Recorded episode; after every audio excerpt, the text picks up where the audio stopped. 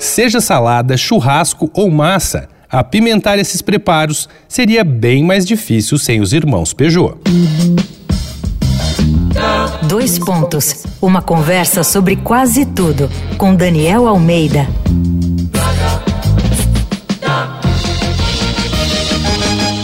Nessa empreitada da série Pérolas do Lar, a gente tenta descobrir histórias escondidas dentro de casa. E o moedor de pimenta? Aquele utensílio parecido com uma peça de xadrez maior e mais parrudinha. Como surgiu? Dizem que foram os irmãos Peugeot.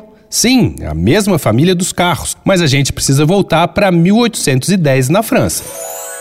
Os irmãos Jean-Pierre e Jean-Frédéric Peugeot resolveram converter o moinho de farinha da família em um sistema com peças de aço. Com essa nova tecnologia dominada, eles passaram a fabricar ferramentas como serrotes, relógios, máquinas de costura e até espartilhos, em 1840, eles colocaram no mercado o primeiro moinho ou moedor de café. E nessa época, para moer pimenta, era preciso um pilão. Foi aí que os Peugeot perceberam a oportunidade e lançaram seu primeiro modelo de pimenteiro, o modelo Z, ou Model Z, em 1874, anos antes de lançar o primeiro automóvel.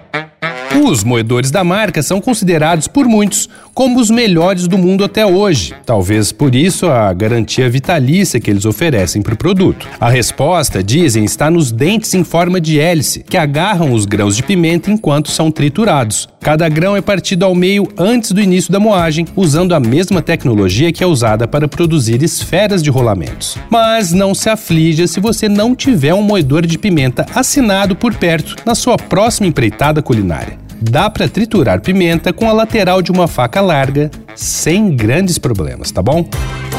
Vai lá no arroba Danico Illustration e dá uma olhadinha nas ilustrações que eu estou produzindo inspiradas na série Pérolas do Lar. Eu sou Daniel Almeida, dois pontos. Até a próxima.